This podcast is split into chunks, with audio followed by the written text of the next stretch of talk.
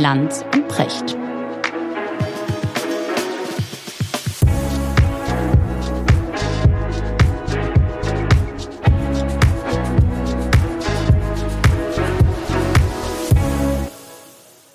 Schönen guten Morgen, Richard. Guten Morgen, Markus. Wo erreiche ich dich? An altbewährter Stelle. okay, Aber ich, äh, ich äh, wundere mich, du bist zurück in Hamburg. Ich bin, ich bin zurück, ja. Du warst auf Fernreise. Boah, ja, ich war wirklich viel unterwegs in den letzten Wochen und deswegen habe ich oft an dich gedacht und dachte, ey, jetzt einmal für einen kurzen Moment bei Richard in der Kemenate, das wäre schön. Das heißt, das klingt so, als wären die, die Reisen nicht nur entspannend gewesen. Nee, es war, es war wahnsinnig interessant, aber es war, nee, es war nicht äh, ruhig und entspannt. Na, mit Ruhe und Entspannung hatte das nicht viel zu tun. Ich habe nur mitgekriegt, dass du im Reich der Gagausen warst. Du sprichst es korrekt aus. Da wusste ich vorher nicht, dass es Gagausen gibt. Ich hätte die irgendwie so eher so in den Bereich Bereich von Michael Ende äh, einsortiert, in die unendliche Geschichte oder so. Ich auch. Ich ja, die auch, Gagausen ja. als die, die einem die Zeit stehlen oder irgendwie so. sowas. Genau. Aber es gibt oder, wirklich Gagausen. Es gibt Gagausen, ja, und du sprichst es auch richtig aus. Es gibt Gagausen und äh, nicht Gagausen, ja, wie man so lesen würde. Ich, wir waren in Moldau oder in Moldawien unterwegs. Und das war, das war wahnsinnig faszinierend. Allein die Anreise dahin zu kommen und Gagausien, ja, wie es offiziell heißt, ist so eine so eine kleine äh, autonome Provinz mitten in Moldau. Moldau ist ja ohnehin ein sehr kleines Land zweieinhalb Millionen Einwohner. So halb, halb so groß wie Bayern. Ja, genau. Also Bayern könnte sozusagen zwei Staaten aus sich machen. Ja, so. ja. Doppel, Doppel, Doppelmoldau. Doppelmoldau, ja. genau. Das ist, das ist Bayern. Zwei Staatenlösung für Bayern, ja. wäre schön. Also die Franken und die Bayern. Franken, so, genau, ja. genau. Und Söder wird dann aber beides übernehmen. Natürlich. Weil er ja Franke ist und in München ja auch schon am Start ist. Also er wird ja, das beides ich finde, ich, ich finde, zwei Nein, Reiche sind das Mindeste, was ein Mann wie Söder genau. regieren sollte. Das, das finde ich ja. auch. Das finde ja. ich auch. Nee, und ähm, wir wollten dahin. Ich war dort mit Silke Gondolf unterwegs, mit der ich auch die Amerika-Filme und den, den Russland-Film gemacht habe und England-Film und so weiter. Und Silke ist ja, ich, ich schätze die so als Autorin, weil die einfach immer so einen ganz anderen Blick nochmal so auf die Dinge hat. Und wir haben uns äh, vor einiger Zeit schon verabredet, um uns Moldau mal genauer anzuschauen. Wusste eigentlich nicht viel über Moldau, aber ich wollte da immer mal hin. Das ist das ärmste Land Europas. Und äh, das, das spürst du, wenn du da, wenn du da anreist. Ne? Allein die Anreise, wir sind über Warschau und dann nach, von Warschau nach äh, Chisinau geflogen. Das ist die Hauptstadt von Moldawien.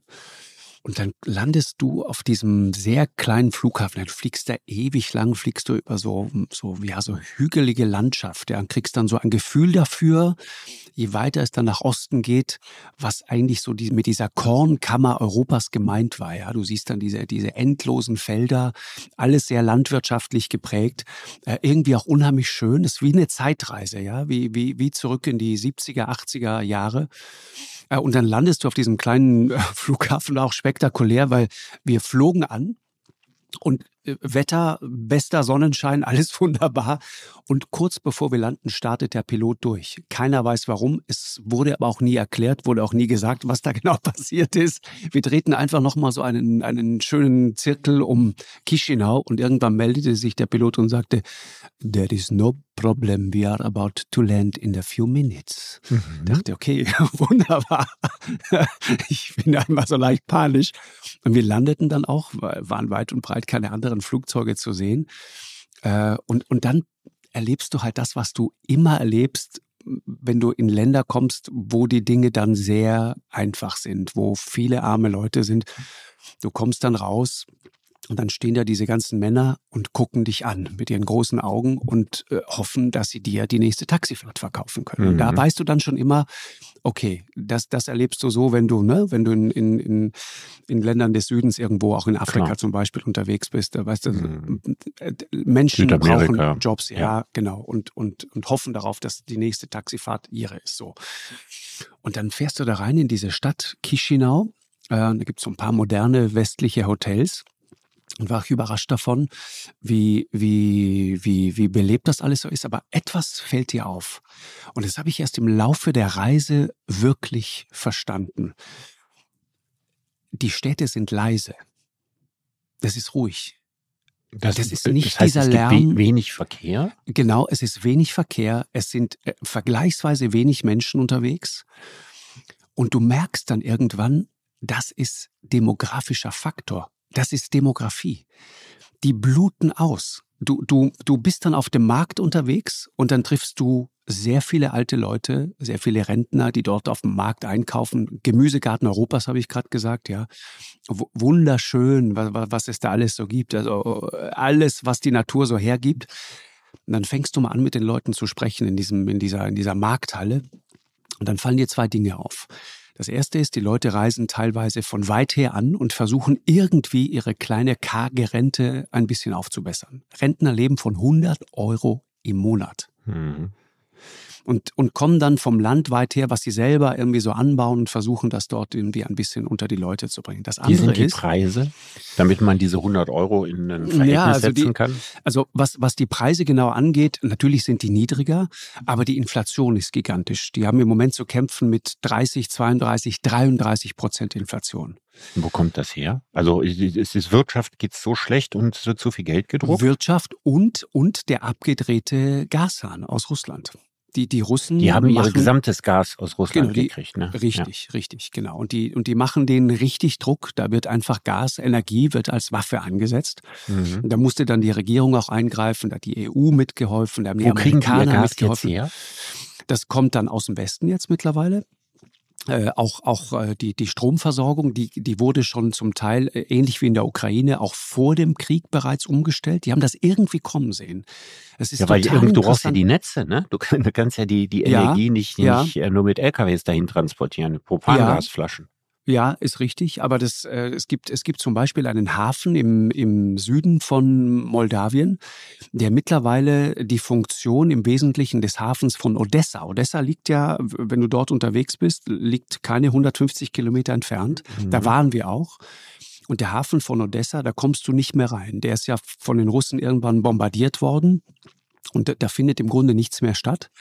Und ist jetzt alles ausgewichen auf diesen einen Hafen in, in Moldawien. Also an dem Punkt profitiert Moldawien dann auch, wenn mhm. du so willst, von diesem Krieg. Mhm. Und du siehst Tag und Nacht diese gigantischen Lkw-Kolonnen, die eben in die Ukraine rein und wieder rausfahren.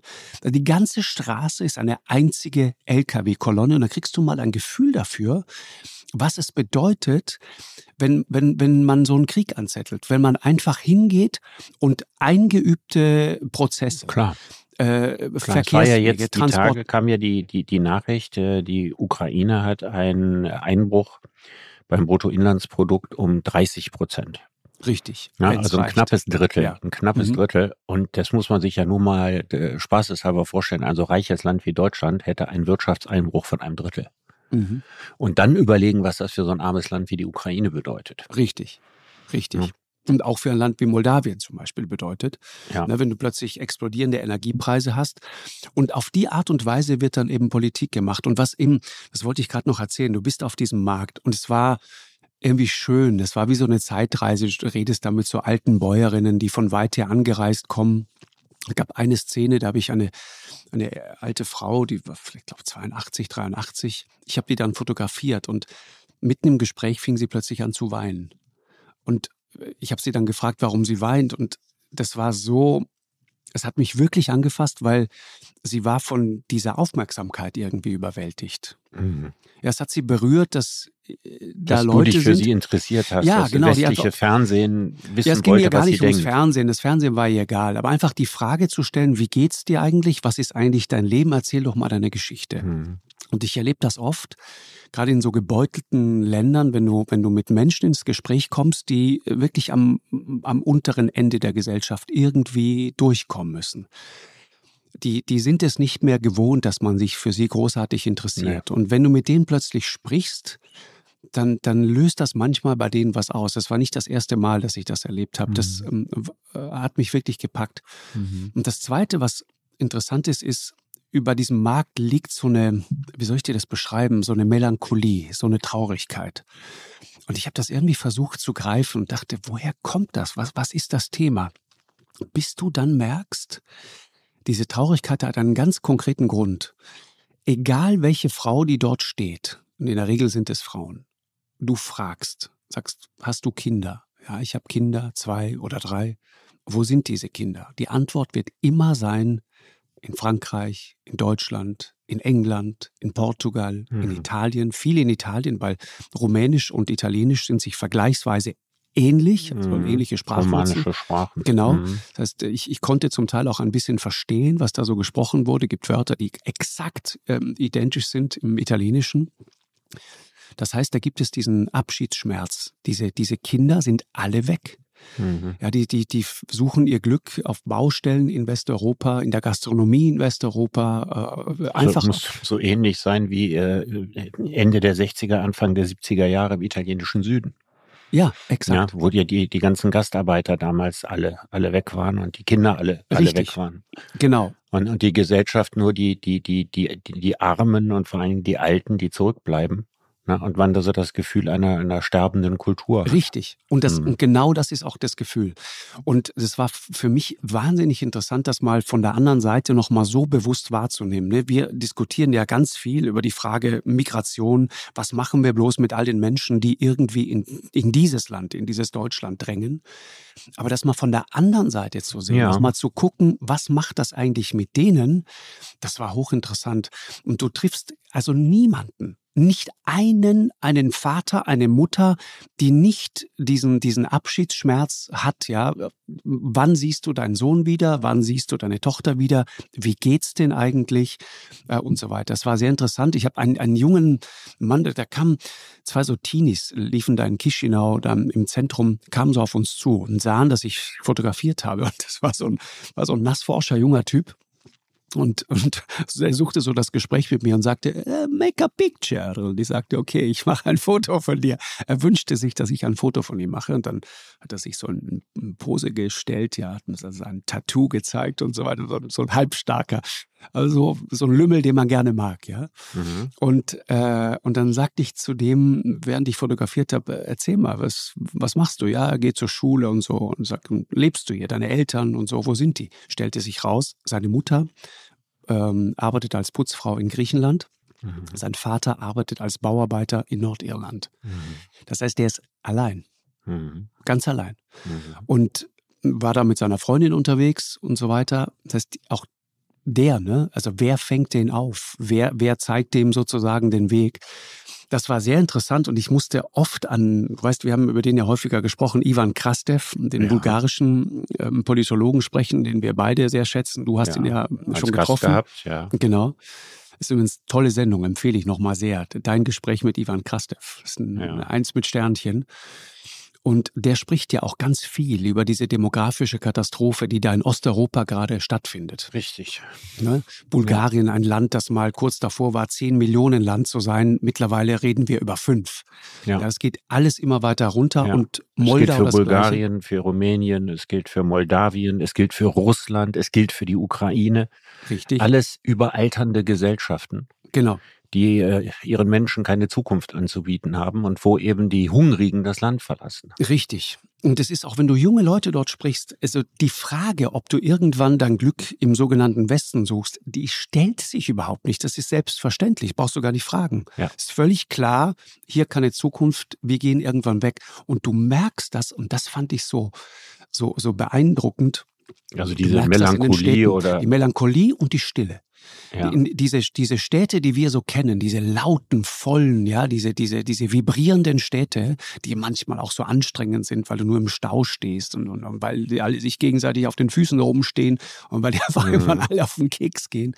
Das gibt's dort nicht. Du hast das ist den Verkehr der 60er der Jahre. Ja, ja genau. Ja. ja. so ist es ja. ja.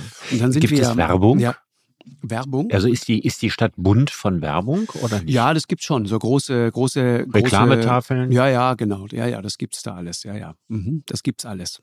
In der Ukraine, wir sind danach rübergereist nach, äh, nach äh, Odessa. In der Ukraine, äh, das ist so das erste Zeichen, das dir klar macht, das ist ein Land im Krieg. Diese großen Werbetafeln, da sind nur noch militärische Motive drauf. Mhm. wo man sich bedankt bei den Soldaten und so weiter. Äh, das ist beklemmend, das zu sehen, diese Checkpoints und so weiter, wenn du dann ja. über diese Grenze rüberkommst. Und dann auch interessant, ich, ich hatte ähm, wir, wir haben gesehen, da wird unglaublich kontrolliert. Du stehst stundenlang an diesem Grenzübergang Moldawien-Ukraine. Und ich habe dann immer gesagt, warum machen die das? Warum nehmen die jedes einzelne Auto auseinander, auch aus der Ukraine heraus? Jedes einzelne Auto wird genau unter die Lupe genommen und so weiter. Dieser Tage mit jemandem aus der Berliner Politik gesprochen und sagte, sag mal, kann es sein, dass hier Waffen im großen Stil geschmuggelt werden? Und er sagte, das ist das Thema gerade überhaupt auf politischer Ebene. Wir unterhalten uns darüber, wie wir den Waffenschmuggel aus der Ukraine heraus mhm. in den Griff kriegen können. Das heißt, mhm. Ein Teil, ein sicherlich kleiner Teil, aber ein Teil der Waffen, die der Westen gerade in die Ukraine ja. liefert, wird direkt Standepede wieder äh, herausgeschmuggelt. Ja, das war übrigens von Anfang verkauft. an ein Thema. Also es gab immer wieder Meldungen, ne, gleich zu Beginn der Waffenlieferung das ja eben kein Land ist, das man jetzt mit Deutschland vergleichen kann. Ne? Genau. Sondern die, die Ukraine ist ja eben ein ausgesprochen korruptes Land, äh, das auch völlig also auf diesem Korruptionsindizes ja genauso übel abgeschlagen unten liegt wie Russland. Und das ist äh, in der Tat natürlich ein riesiges Problem. Ja, also wenn du überlegst, ne? Also die Waffen, wir liefern da Waffen hin und ein Teil davon ja, also das geht mit Leopardpanzern sicher nicht. Nee, ja, aber, geht, aber mit Munition geht, geht, das zum Beispiel. So, es geht ne? mit Munition und, und mit und Handfeuerwaffen und so, sowas. Ja. Ganz genau, ganz genau. Und ähm, ja, und dann da so reinzukommen und, und mitzukriegen, was es wirklich bedeutet, im, im Krieg zu sein. Allein, wenn du dir mal klar machst, es gab Flüge, ne? Direktflüge von Berlin nach Odessa. Ich glaube 1,30 oder 1,45, knapp zwei Stunden. Dann warst du in Odessa. Heute von Hamburg aus, auch von Berlin aus, nicht unter, ich würde mal sagen, 14, 15 Stunden zu erreichen. Keine Chance. Mhm. Es gibt keinen Direktflug mehr. Und allein was das bedeutet, sozusagen dieses, dieses Drosseln von Geschwindigkeit, in Bezug auf Handelswege, Handel treiben und so weiter. Was das mit der Wirtschaftskraft eines Landes macht. Natürlich. Bestehende etablierte Lieferketten zerstört, die Logistik ja. zerstört. Also es geht bei dem, was da gerade passiert, ist, ist mir da nochmal so also ein was eine Kriegswirtschaft genau. wirklich dauerhaft bedeutet. Richtig. Also es gibt ja diesen, diesen poetischen Satz äh, von Goethe, Krieg, Handel und Piraterie. Dreieinig mhm. sind sie nicht zu trennen. Richtig. Also es ist ja, ein Krieg macht ja ganz viel. Ein Krieg schafft äh, neue Schwarzmärkte, wie, wie hier für Waffen. Ein, ein, genau. ein Krieg hat die dubiosesten Kriegsgewinnler und Trittbrettfahrer.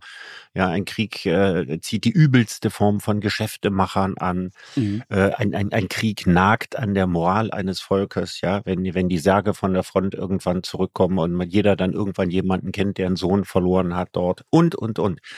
Ich meine, die, wie, wie die Situation aussieht, äh, im, im Augenblick kommen ja die Nachrichten, dass die Ukraine dasselbe macht wie die Russen. Ne? Also dass sie, dass sie vor allen Dingen Kriminelle einziehen oder dass sie ganz normale Bürger wegen relativ kleiner Vergehen zu Kriminellen stempeln, um sie dann zur Armee schicken zu können. Das zeigt ja, in welchem Zustand. Also nicht nur, dass natürlich die Nerven blank liegen, das ist ja auch völlig klar nach anderthalb Jahren Krieg, dass einem die Leute ausgehen.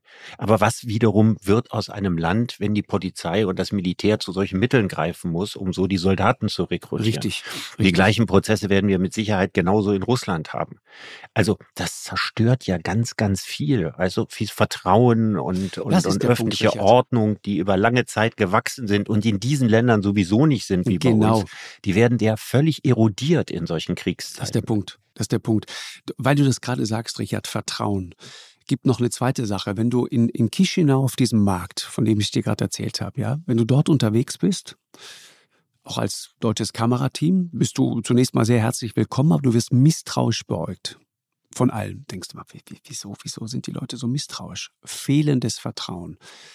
Russische Propaganda, das systematische Infiltrieren die, das, die Zersetzung dieser Gesellschaft. Mit Erklär mal genauer, wie das funktioniert. Ja, genau. Ich erzähle es dir. Ja. Also du hast auf diesem Markt zum Beispiel, du gehst dann dahin und dann merkst du plötzlich, du bist da nicht allein. Und ich meine jetzt nicht die Marktfrauen, die da stehen, sondern du merkst plötzlich, du wirst von links von einem Typen mit dem Handy gefilmt, dann taucht da plötzlich rechts jemand auf, dann, dann filmst du zurück, dann merkt er, oh, die haben mich jetzt gesehen, dann verschwindet er wieder so in der Menge, dann plötzlich taucht er wieder auf. Dann denkst du, okay, was ist das für einer? Dann wird dir, fragst du den, den, den Mann, der dir da hilft, ja, ähm, der irgendein Verantwortlicher ist, sagt, ja, wir passen ein bisschen auf euch auf. Mhm. Das ist natürlich der Geheimdienst, ja. Das ist der Geheimdienst, äh, okay. So. Und der Geheimdienst arbeitet jetzt eng mit den Russen zusammen oder nicht? Es, man weiß nie so genau, wer diese Leute sind. Man weiß es nie so genau. Aber Fakt ist, du machst dort keinen Schritt unbeobachtet. Und das Interessante ist, ich, ich habe da ein paar Mal gesagt, worüber reden wir jetzt hier? Ist das FSB? Ist das russischer Geheimdienst? FSB sagt dort kein Mensch. Mhm. Die sagen alle KGB. Wir sagen KGB. immer noch KGB. KGB okay. Absolut. Mhm. Niemand redet vom FSB, alle reden vom KGB. Mhm. Das sitzt so tief drin, das kannst du mhm. dir nicht vorstellen. Dieses und, und, und auch da verstehst du mal wieder, was es bedeutet, was es mit einer Gesellschaft macht, wenn man sich gegenseitig einfach nicht vertrauen kann, wenn keiner dem anderen ja. über den Weg traut. Ja. Und das habe ich auch in der Ukraine gemerkt. Auch da, du denkst ja, du kommst dahin als Reporterteam und willst eigentlich mal erklären, was in der Ukraine passiert. Bis du plötzlich merkst, die sind alle hellwach, egal wo du bist egal wo du eine Kamera rausholst, äh, an der Ampel einmal rausfotografiert, dann kannst du die Uhr stellen, wie lange es dauert, bis der Typ neben dir im Auto die Scheibe runtermacht und sagt, wer seid ihr? Was macht ihr hier? Und sagt, bist du Polizist? Nein, ich bin einfach nur ein Mensch auf dem Weg zur Arbeit. Mhm. Aber die, die, die, die sind wachsam, die passen auf. Ja, furchtbar. Weil sie, genau, weil sie Angst haben, du könntest irgendein russischer Agent sein, irgendeiner, der sozusagen das nächste Ziel. Ausspioniert. Das ist mhm. der Punkt. Du, Gut, auch das ist natürlich bei einem Land im Krieg ne, ganz gesteigert so. Ganz richtig. Klar. Aber das habe ich da das erste Mal wirklich verstanden. Du bist in Wohnblocks irgendwo unterwegs, kommen Leute raus, wird sofort misstrauisch beäugt. Die Leute gucken, wer sind die, was machen die da, spionieren die Ziele aus. Dann triffst du eine junge Frau, äh, vor einem dieser Wohnblocks, die dir dann erzählt, vor acht, neun Monaten äh, ist hier eine russische Rakete eingeschlagen. Sie war mit ihrem kleinen Kind da drin, ihr Mann war gerade nicht da. Äh, und das ganze Geschehen ist acht, neun, vielleicht auch zehn Monate her. Und sie fängt an, von diesem, von diesem, von dieser Nacht zu erzählen und sie fängt sofort an zu weinen. Das mhm. sitzt so tief. Mhm. Auch da, ne, Vertrauen sozusagen. Das ist auch in einfach zehn in Jahren Nachtruhe. noch da. Genau. Das ist auch in zehn Jahren noch da. Also die Gewissheit, dass du nachts, dass du in Ruhe einschlafen kannst und am nächsten Morgen wieder unversehrt aufwachst. Ja. Wenn diese Gewissheit weg ist, dann macht das was mit so einer Gesellschaft. Und wir, wir haben es erlebt, wir waren da und die, der letzte Angriff auf Odessa war relativ lange her. Zwei Tage nach unserer Abreise haben sie dann wieder angegriffen mit Drohnen und mit Raketen. Die ganze Zeit dieser Luftalarm, die Leute hören gar nicht mehr richtig hin, aber alle passen auf, alle sind ständig irgendwie dabei, gucken, was passiert, was, was läuft hier eigentlich. Dieses Zersetzen der Gesellschaft läuft vor allen Dingen medial und dann ganz konkret mit, mit Leuten, die dafür bezahlt werden, von russischer Seite Unruhe zu stiften. Und es war war beeindruckend, wenn du mit, mit Leuten redest, in, in Chisinau, in Moldau auf der Straße, dann sagen die dir, ja, dieser Krieg ist schlimm, aber die russische Propaganda ist in Wahrheit noch viel schlimmer. Hm. Und die sind dieser russischen Propaganda seit Jahrzehnten ausgesetzt. Aber erzähl nochmal, also die russische Propaganda läuft doch jetzt nicht über das Staatsfernsehen. Doch, die läuft, die läuft im Fernsehen. Erklär mir mal, die, die Regierung ist doch pro-westlich, pro genau. möchte Mitglied der EU werden. Genau. Die senden doch jetzt keine russische Propaganda im Fernsehen, oder? Das ist mittlerweile verboten. Maya Sandu heißt die moldawische Präsidentin, das ist eine sehr integre Frau. Äh, aber das Ganze wird äh, gesteuert, mittlerweile zum Teil im Internet und so weiter, Radiosender, Fernsehsender. Gibt es einen Oligarchen, Ilan Shor heißt der, den das kennt dort sozusagen jeder genau, Mensch. Der große genau. Oppositionsmac. So, ganz genau. Eine ganz obskure Figur? Ganz obskure Figur, der, der ist mittlerweile nach Israel geflohen und steuert von da aus sein Medienimperium. Der hat, glaube ich, drei moldawische Banken um eine Milliarde Euro betrogen. Und kann trotzdem und, und, seine und Fernsehprogramme Land, da. Äh, genau, und hat das Also Land, so ein Typ wie Berlusconi. ja, aber, aber der ist, der ist immer noch im Trump. Land geblieben, ja. weil er in der Lage war, äh, die italienische Justiz so zu manipulieren, dass es funktioniert hat für ihn. Ja. Äh, der aber halt also der hat drei, drei, drei, Banken, drei Banken in den Ruinen getrieben und, und, genau. und das Land an den Rand nach wie vor Fernsehsender genau. die äh, ganz normal von der moldawischen Bevölkerung kostenlos empfangen werden. Die werden geguckt und, und die, Leute, die Leute werden von morgens bis abends mit russischer Propaganda berieselt, wenn du so willst. Okay. Ja, ist ein, ist ein, und dann gibt's am Wochenende, und wir haben das auch gesehen, gibt's dann so Demonstrationen. Und dann wird also ich will das noch genauer verstehen. Es gibt ja, ein pro-westliches Fernsehen und ein pro-russisches Fernsehen. Ja, also diese, diese, dieses ähm, russische Propagandafernsehen sozusagen, das, das lange Zeit wirklich auf, auf allen Kanälen lief das, ja. Ähm, das, das hat man mittlerweile eingedämmt und das machen die jetzt im Internet einfach so weiter. Ach so, das ist verboten worden. Genau, das ist verboten worden, aber, aber die, ich sag mal so, haben wir schon häufiger drüber gesprochen, ne? Im 21. Jahrhundert ist es praktisch nicht mehr möglich, Medien wirklich zu zensieren. Ja. Ne? Also ja. wenn Leute hm, Desinformation und das Volk bringen wollen, äh, großartige Möglichkeiten. Es war noch nie so wunderbar wie heute. Ja? Autokraten haben, was das angeht, wirklich leichtes Spiel. Ja. Genau. Die große und, Sieger der Digitalisierung. So, richtig, Einer der ja. großen Sieger. Ja, Nicht der genau. einzige, aber einer. Ja. ja. Genau, es ist der, der, der, der feuchte Traum von Diktatoren und Autokraten, Richtig. der da gerade wahr wird. Ja. So ist es.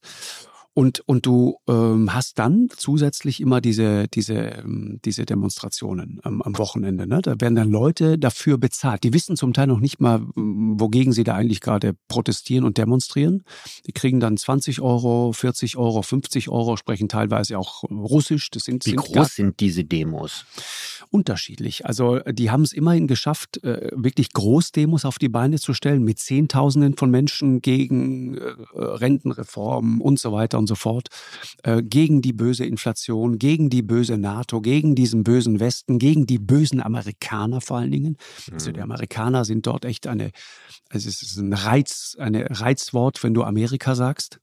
Aber nicht für alle, sondern jetzt sozusagen für den einen Teil der Bevölkerung. Für den einen Teil, ganz genau. Und, und, und die machen regelmäßig am Wochenende Rabatz regelmäßig. Mhm. Jetzt, jetzt die, versuchen wir das mal, also ich will das mal verstehen, mhm. äh, warum die jetzt was gegen Amerika haben. Also man muss ja ehrlich sagen, Moldawien oder Moldau war uns ja bis vor einigen Jahren völlig egal.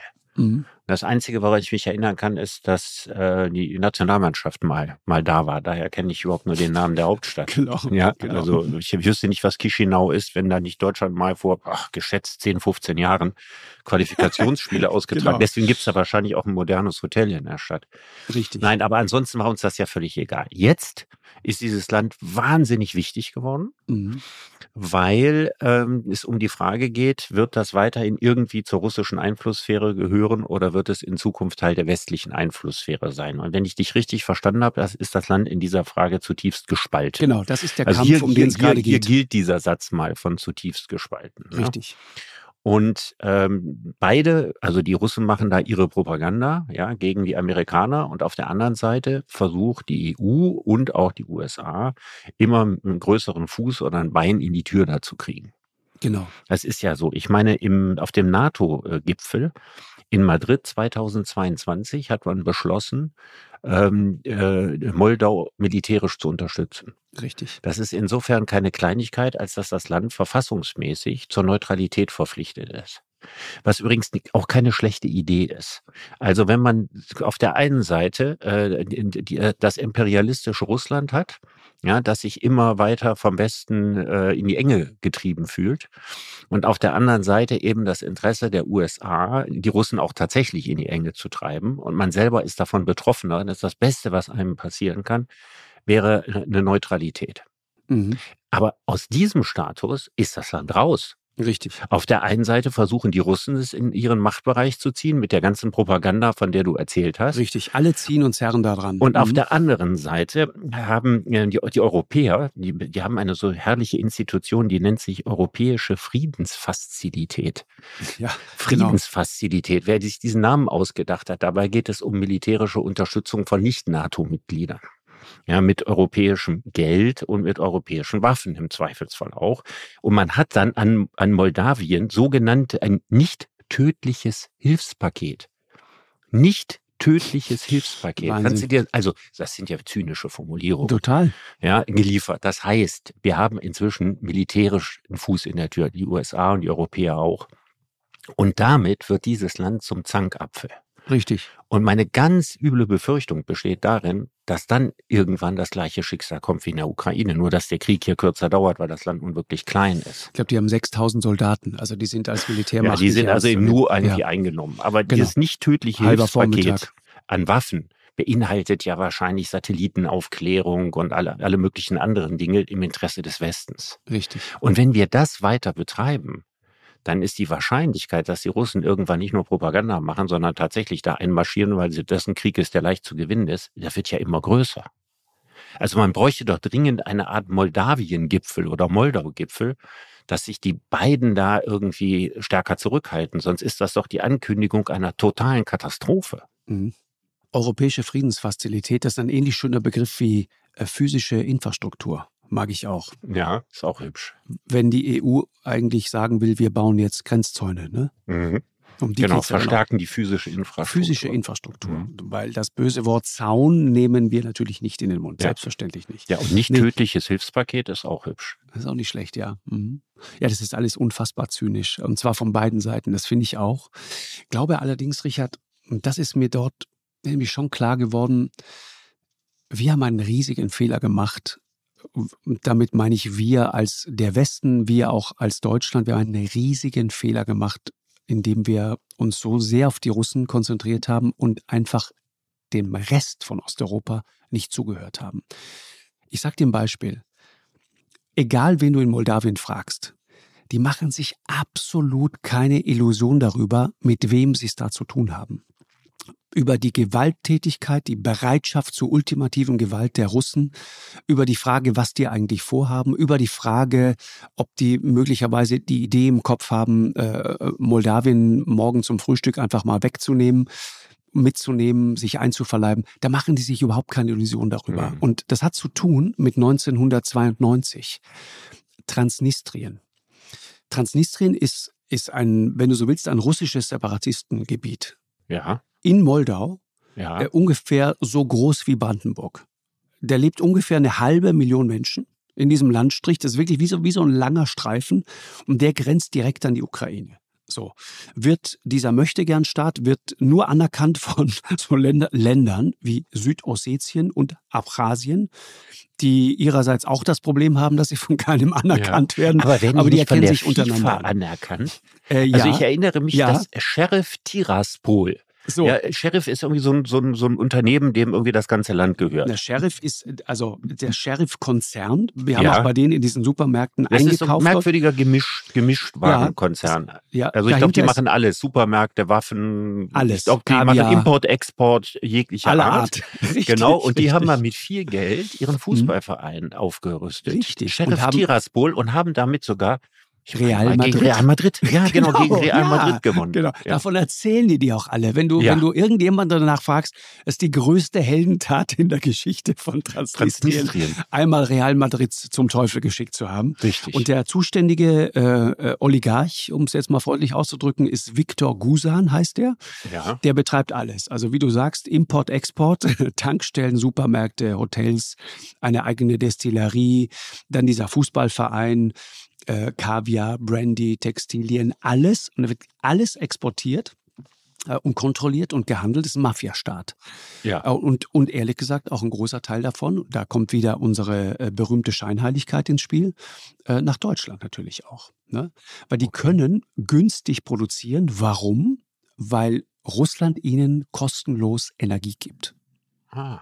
Die liefern Und wir kostenlos. benutzen äh, Transnistrien als Werkbank, also unsere Firmen. Als, als, Werkbank, aber vor allem, da wird unfassbar geschmuggelt, Textilien, da wird, wird Waffen, äh, alles äh, kommt da günstig rein. Ja, äh, ja einfach so zollfreie Ware, Import, Export ja. aller Art und ja. so weiter. Eine Spur führt zum Beispiel nach Wiesbaden. Da gibt es einen Mann namens Andreas Reich der äh, mit Cartina TV zu tun hat. Ja, das ist so ein, so ein Vordenker, so ein Macher eines Medienunternehmens. Und der hat unter anderem, er und seine Frau, die kommen ursprünglich aus Transnistrien, der hat beste Kontakte offensichtlich zu Viktor Gusan, ja, das ist der mhm, Oligarch, der über den wir gerade sprechen. Genau. Ja. Dort nur bekannt unter dem Namen Sheriff. Also du musst nur Sheriff mhm. sagen und dann ist alles klar. Äh, die, die Supermärkte heißen so, wir haben da auch eingekauft, dann kriegst du dieses Plastikgeld dort, dieses und, und Sheriff ist ja jetzt nicht ein altes transnistrisches Wort, ne, sondern das meint wirklich diesen Western-Sheriff. Ja, ja, ja, genau. Ja. Genau, genau. Da gibt es die Karl-Liebknecht-Straße. Interessant ist auch, wenn du Leute fragst. Die gibt es auch in Berlin. Mhm. Ich sag nur, das ist wie eingefrorene Sowjetunion. Ja, man äh, sagt, ja, sagt ja oft über Transnistrien so eine Art äh, Jurassic Park äh, des ja. Stalinismus, also zumindest ästhetisch. Ja, äh, also, also von, mittlerweile wie, wie ein paar ja modernere Autos. Hast, ist es ja, ja so, ist ja eigentlich ein Wildweststaat, ne? Mit mit irgendeinem so einem so einem, so einem äh, Oligarchen als Crackpot da. Also so, so ein richtig. Arschloch Deluxe, dass sich das Land unter Nagel gerissen hat. ja, ja, Hammer und Sichel auf den Flaggen und so weiter. Tiraspol ist ja die Hauptstadt, da, da, da waren wir drin und wurden dann auch, das fand ich interessant, wir kamen da rein und hatten eine, ein, eine Reservierung in einem Restaurant. Und wir wurden bereits empfangen. Also die, die wussten, dass wir kommen, die wussten auch genau, wer wir sind. Das war, das war spektakulär. Ich dachte, wow, der weiß ja wirklich ganz genau Bescheid. Ja, der, das waren die so Leute, die dich vorher in Moldawien da auf dem Markt. Äh, ja, ja, ja. Und der sagt, das war so einer dieser Typen, der sagt, ich mache dir ein Angebot und äh, ja, okay. heute Mittagessen also bei du mir. hast ihn persönlich kennengelernt. Ja, ja, der saß, der hat uns schon erwartet auf und der hatte Terrasse, auch so diesen, diesen Charme, den man so sehr, braucht. Den man mhm. sich schwer entziehen kann. Mhm. Ja, sehr, sehr, sehr nett und wir mussten dann auch aufpassen aufpassen, wir sind da als, als Touristen rein, wir haben da nicht gefilmt. Wir sind da als Touristen rein weil du offiziell als Kamerateam da auch gar nicht mehr reinkommst. Da riskierst du auch, dass du festgehalten wirst und so weiter. Und allein dieser Grenzübergang, der, der hat's wirklich in sich. Und dann diese, diese bröckelnden Plattenbauten. Und dann hast du natürlich den Lenin, ja, da vor dem, vor dem Parlament, äh, hast du eine eigene Flagge. Dann gibt's den, den obersten Sowjet noch da sozusagen, ja. Mhm. Dann, dann, dann auf einem der Häuserblocks, da gibt's dann so ein, ein großes Bild von Juri Gagarin, ja, der erste Mensch ja, im All, Held der mhm. Sowjetunion und mhm. so weiter, ja.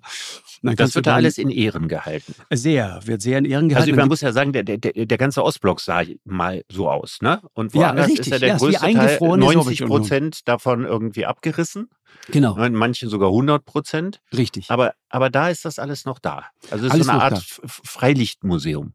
Wenn man so will. Es ist eingefrorene... Historisches Freilichtmuseum. Äh, ja, es ist so eingefrorene Sowjetunion. Und, und, und du spürst halt so diese, diese ganze Atmosphäre da, wie das so, ja, du weißt nie genau, kommen wir wieder raus, kommen wir wieder rein, wie ja. läuft das eigentlich? So, und da sind, da sind halt dann ähm, seit 92, 92 hat die Sowjetunion oder hat Russland äh, Moldau angegriffen und hat sich äh, diesen, diesen Landstrich sozusagen einverleibt. Das ist einer dieser berühmten eingefrorenen Konflikte. Ich meine, äh, du hast Transnistrien ähm, schon oft gehört und, und darüber nachgedacht und so weiter. Du kennst ja sogar Gagausien, ja, kannte ich bis dahin nicht. Äh, das sollte man mal aufklären. Ne? Das sind die, die türkischstämmigen Bewohner Moldaus im Süden. Äh, richtig, genau. Äh, ich sag dir gleich was dazu. Nur Transnistrien, äh, sehr interessant. Für mich war Transnistrien immer, ich wusste, da gibt es die, die, die, so, so, so, ja, so, so einen eingefrorenen Konflikt. Das ist alles schwierig da und so weiter. Aber irgendwie kommt ein Großteil auch der Energie für, für Moldawien, kam ursprünglich daher. Die haben auch sehr viel Schwerindustrie da und so weiter. Also das war, war äh, durchaus äh, strategisch gut überlegt, sich genau diesen Landstrich einzuverleiben. Und die, die die, dieses Transnistrien war für mich immer etwas, naja gut, das kennt man so auch von der Zeitungslektüre. Im kollektiven Bewusstsein der Moldawier ist Transnistrien absolut präsent. Dieses 92 ist für die der Punkt, seitdem wissen die ganz genau, mit wem sie es zu tun haben. Mhm und wie gefährlich die sind und wozu die wirklich bereit sind. Und da habe ich verstanden, woher auch der Frust der Osteuropäer mit uns teilweise kommt, weißt, weil wir denen nicht zugehört haben. Wir wollten das nicht ja, wissen. Hätte, hätte ich auch nichts machen können damals. 92 und gegen Jelzin hätten wir sowieso nichts gemacht. Nee, aber, unser Mann. aber allein es zu ignorieren und einfach die ganze Zeit so zu tun, als wäre das schon ganz okay und solange wir mit den Russen ein bisschen Handel treiben, ist alles in Ordnung. Die wussten es besser, aber wir haben ihnen nicht zugehört. Ja, aber Moldawien ist doch erst kurz vorher unabhängig geworden. Ist richtig, ne? ja. Das Land gab es ja nicht vorher. Also genau. die, die Sowjetunion zerfällt, ja, und äh, einerseits sogar der, der gute Onkel Gorbatschow und auf der anderen Seite Jelzin versuchen, an der einen oder anderen Stelle, an den meisten hat man es ja nicht getan, diesen Verfall aufzuhalten oder Zerfall aufzuhalten. Das hat man damals unter diesem Gesichtspunkt gesehen. Äh, mal gucken, was am Ende übrig bleibt. Genau. Also es war ja in der damaligen Situation Anfang der 90er Jahre nicht klar, ob diese sich jetzt für unabhängig erklärenden Sowjetrepubliken ob die jetzt dauerhaft unabhängig bleiben wollten, würden oder was nachher äh, als Kernrussland zurückgeholt wird und was nicht.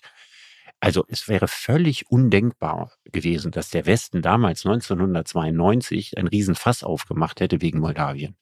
Mhm. Das hat uns zum damaligen Zeitpunkt überhaupt noch nicht interessiert, weil der Westen grenzte ja noch gar nicht an Moldawien. Richtig. Dazwischen waren ja alles Länder wie eben Rumänien und, und Bulgarien und so weiter, die alle ja überhaupt noch nicht weder zur NATO gehörten noch zur EU. Das war ja ganz weit weg aus der damaligen Perspektive. Das stimmt. Und man hätte auch gar nichts machen können. Also insofern kann man nicht sagen, wir haben die damals im Stich gelassen, sondern die, die waren damals völlig außerhalb. Das war die erdabgewandte Seite des Mondes ja, damals wirklich. für uns. Ja. Ich, ich habe auch nicht gesagt im Stich gelassen. Ich meine nur, wir haben ihnen nicht zugehört. Und, und tatsächlich ist das, glaube ich, einer der großen Fehler. Andererseits, und deswegen fand ich es halt so, so interessant, wenn du in diese Welt eintauchst und plötzlich merkst, niemand redet vom FSB, sondern es ist alles immer noch KGB. Alles. Ja. Es ist immer KGB. Ja die Sehnsucht nach der guten alten Sowjetunion, ja, die Sehnsucht nach der guten alten Zeit, die so geil nicht war, ja, um es mal nee, ganz deutlich die überhaupt zu sagen, nicht, ja. überhaupt nicht Richtig. gut war. Ja. Genau, es war, es war früher nicht war nicht alles besser, es war einfach nur früher, ja. Es war, das, es war einfach anders schlechter. genau. Weil es, es herrschte mehr Law and Order, ja, als heute. Es war auch eine andere soziale Absicherung da wie heute. Genau. Und auf der anderen Seite war die, die Bewegungsfreiheit noch viel eingeschränkter, als sie heute ist. Wobei es ist immer die Frage, ne? Früher hat der Staat quasi die Entfaltungsmöglichkeiten der Menschen eingedämmt und jetzt sind es solche Leute wie der Freund, der dich da mit Wodka äh, bewirtet hat. also man genau. ist im Grunde genommen vom Regen in die Jauche gekommen. Es ist, ist richtig, ja. Wobei der Kaviar war wirklich.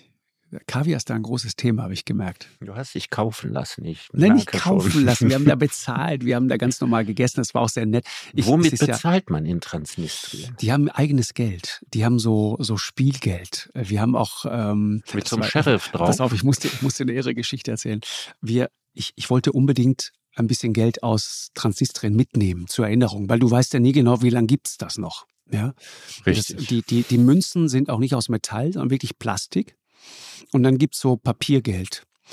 Und ähm, Lukas, der mitgereist ist, hat das, Lukas ist immer zuständig für dubiose Aktionen, ja, und hat dann, hat dann äh, dieses Geld organisiert, so wechseln lassen und so weiter. So.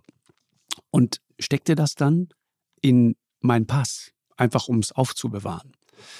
Und als wir einen, mhm. ah, eine Woche sofort später gedacht, du willst jemanden das zweite Mal bestechen. in Chisinau eingereist sind, in Moldau eingereist sind, kommen wir an diese Passkontrolle und ich reichte diesen Pass rüber, der Dame, die da sitzt, und merkte plötzlich, es gibt hier irgendein Problem.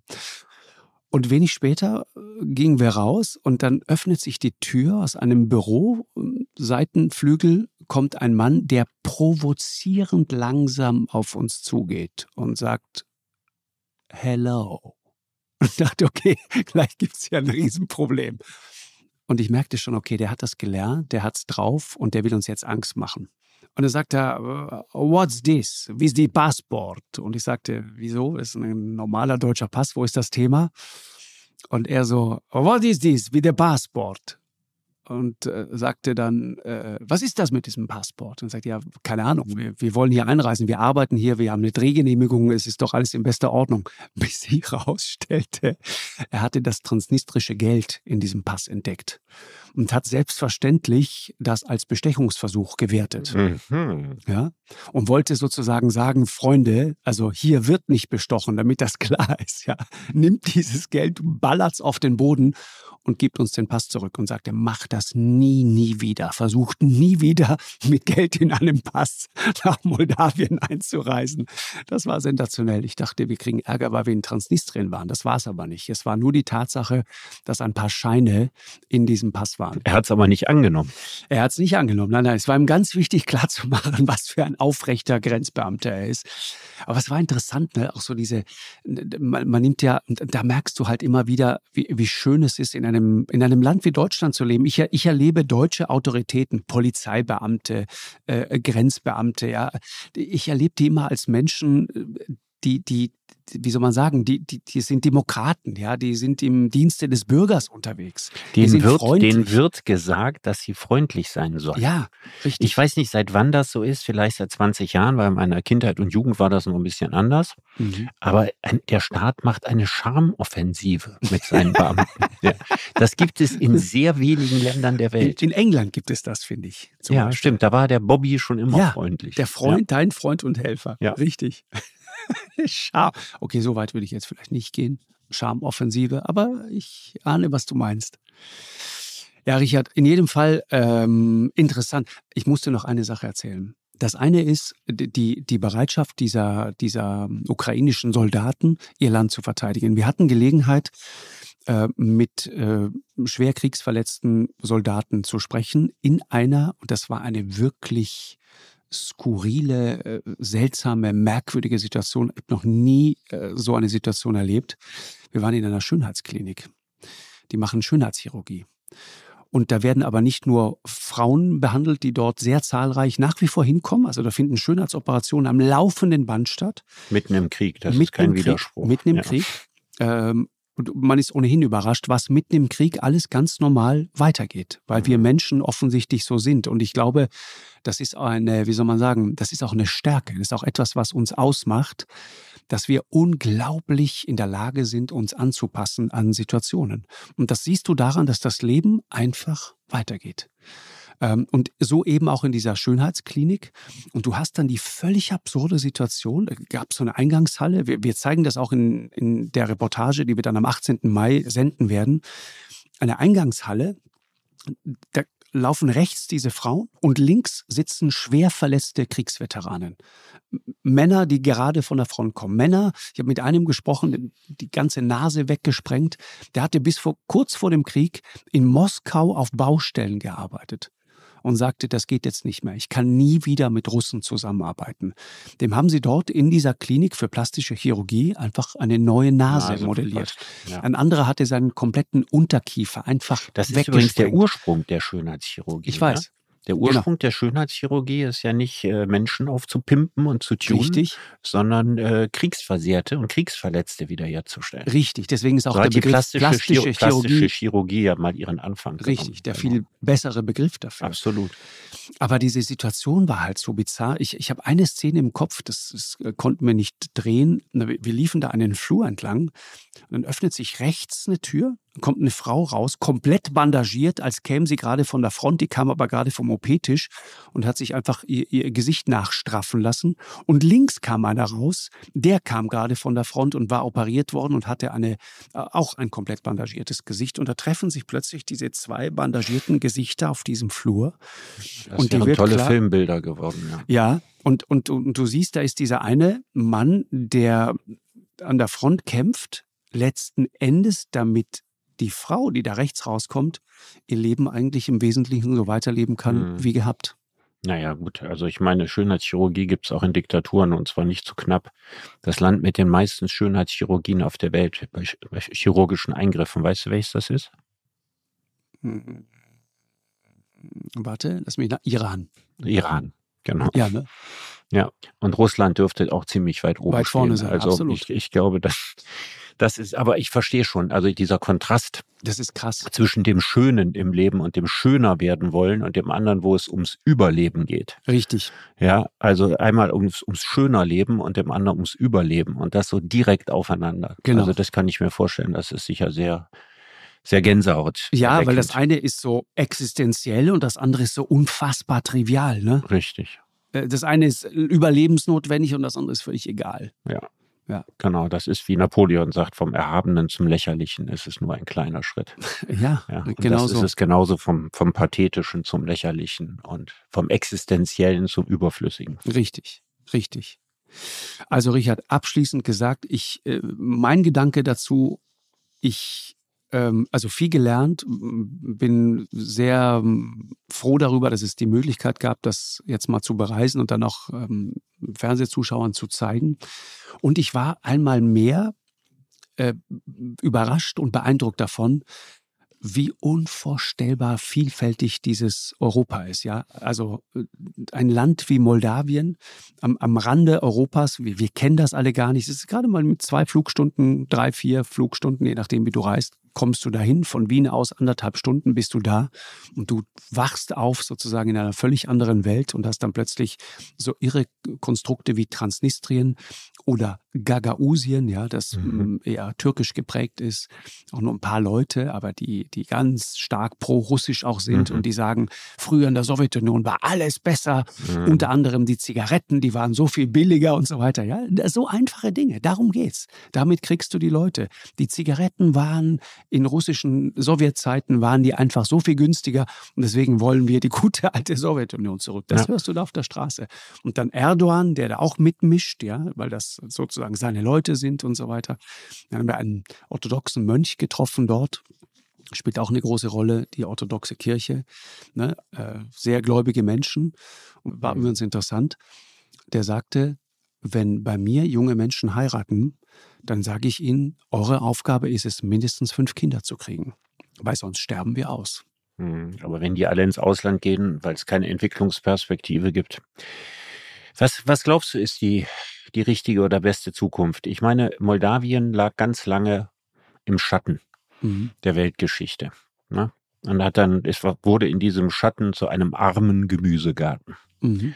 Jetzt passiert, dass das grelle Licht der Öffentlichkeit auf Moldau fällt, weil die Gefahr droht, dass hier ein Stellvertreterkrieg wieder zwischen russischen Machtinteressen und amerikanischen Machtinteressen stattfindet. Was empfiehlst du, was passieren soll, damit in Moldau sich das Schicksal der Ukraine nicht wiederholt? Was sollte man tun? Mhm. Ich glaube, der Weg ist schon eingeschlagen. Die, die, die Stimmung, wenn du mit Leuten so sprichst, Menschen wollen eine Perspektive für sich, Menschen wollen frei sein. Und der Blick wendet sich ganz automatisch und natürlich unter dem Eindruck dessen, was da gerade jetzt in der Ukraine passiert ist, nicht Richtung Osten, sondern natürlich Richtung Westen. Aber du hast gesprochen von diesen, von diesem Oppositionsoligarchen ja, ja, und genau. dessen Einfluss. Und ja, du hast jetzt von, von konservativen Leuten, die, und wenn es auch nur um Zigaretten geht, ja, an der ja, alten Sowjetunion hängen. Also ich, du hast von einem tief gespaltenen Land gesprochen. Ja. Also selbst wenn das Interesse Richtung Westen geht, gerade der Jugend, also der Jugend, die da bleibt und die nicht weggeht, ne? Mhm. Weil die andere Option ist ja, du hast ja gesagt, relativ leicht wegzugehen. Ähm, heißt es ja noch lange nicht, dass sie diese Option bekommen. Ja, ne? also man, man, sondern die würden, die, also wenn man sich ruckartig und schnell nach Westen wendet, wenn man relativ schnell EU-Mitglied würde, wobei ich mir auch immer die Frage stelle, wenn wir schon die Ukraine, ja, ein bettelarmes, kriegszerstörtes Land in die EU aufnehmen wollen und auch noch mit Moldawien das nächste Armenhaus Europas, ja, und das in, bei dem Zustand, in dem sich die Europäische Union derzeit befindet. Richtig. Ich sowieso Angst habe, dass wir uns damit heillos übernehmen und dass sich die Stimmung dann innerhalb Europas Richtig. absolut gegen die Aufnahme dieser Länder ohnehin drehen wird. Also ob das dazu kommt, ist ja ohnehin nochmal die Frage. Das ist richtig. Mhm. Und wenn das ruckartig und schnell ginge oder gar eine NATO-Mitgliedschaft oder ähnliches winkt, dann muss man eben damit rechnen, dass die Kriegsgefahr eben auch enorm steigt. Richtig. Und hier können wir davon ausgehen, dass Moldawien sich nicht lange wird wehren können. Also dieser eingeschlagene Weg, dass wir heimlich, ne, ich hatte vorhin davon gesprochen, also die Europäer und die Amerikaner Moldau aufrüsten und auf der anderen Seite die Russen wahrscheinlich Transnistrien aufrüsten ne, und ihren Oligarchen dann in, in, als Kriegsherr zu Felde führen werden gegen Moldau oder wie auch immer man sowas am Ende macht. Um das alles zu verhindern, müsste man sich nicht die, die UNO da rechtzeitig irgendwie einschalten, müsste es nicht Verträge geben, die eine, eine langwierige Neutralität, militärische Neutralität Moldawiens festschreibt. Also irgendetwas, damit sich diese Großkatastrophe in der Ukraine hier nicht nochmal wiederholt. Noch mal wiederholt, ja, ja. ist richtig. Mhm. Ja, es, wahrscheinlich hast du recht. Also ich bin kein Politiker, Richard, aber was, was du dort siehst, und das ähm, ist dann schon etwas, was einen auch nachdenklich macht, wie unvorstellbar komplex und wie unvorstellbar kompliziert Politik mitunter sein kann. Und ich möchte nicht derjenige sein, der dort die, die Entscheidungen treffen muss, weil ich glaube, es gibt kein eindeutiges richtig und auch kein eindeutiges falsch. Ja, das, also das, das eindeutige richtig wäre, das zu tun, was vom Ende her gedacht und langfristig gedacht für die Menschen in Moldawien das Beste ist. Richtig. Und nicht, was den kurzfristigen Interessen anderer dient. Mhm. Aber ich fürchte, dass die anderen viel stärkere Mittel haben, ihre Interessen durchzusetzen und dass sich am Ende für die Menschen in Moldawien dann doch keiner interessiert. Das ist meine große Befürchtung. Ja, das ist das eine. Und der andere Punkt ist, äh, wie machtvoll diese Werkzeuge der Propaganda mittlerweile Klar. sind im 21. Jahrhundert. Also du, du, du erlebst das und du denkst, weißt du was, schalte es einfach alles ab. Weil was du siehst, ist, die Leute werden systematisch wirklich wuschig gemacht. Die verstehen nicht mehr, wo links und rechts, wo richtig und falsch, wo oben und unten ist. Sie werden einfach nur noch konfus. Und das ist so furchtbar. Und ich denke mal, irgendwann werden wir auch als Gesellschaft, ist ja auch ein Thema, das wir selber ja auch längst haben, wir werden auf diese Dinge, werden wir irgendwann eine Antwort geben müssen. Ich weiß noch nicht welche, aber wir werden eine Lösung finden müssen. Nur so geht es nicht weiter.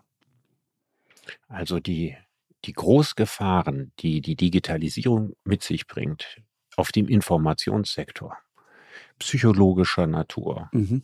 Äh, politischer Natur, äh, gesellschaftlicher Natur. Ich glaube, die werden immer noch alles im allem, obwohl häufig ja Bedrohungsszenarien genannt werden, unterschätzt. Ja.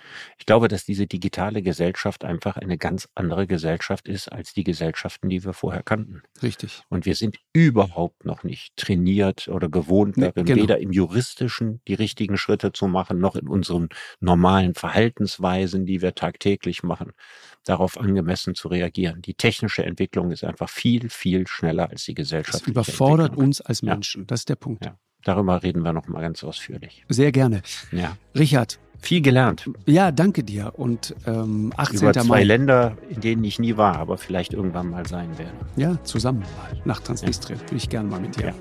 Also, alles Liebe dir. Danke ja, dir. Bis tschüss, bald. Markus. Tschüss. Eine Produktion von M hoch 2 und Podstars bei OMR im Auftrag des ZDF.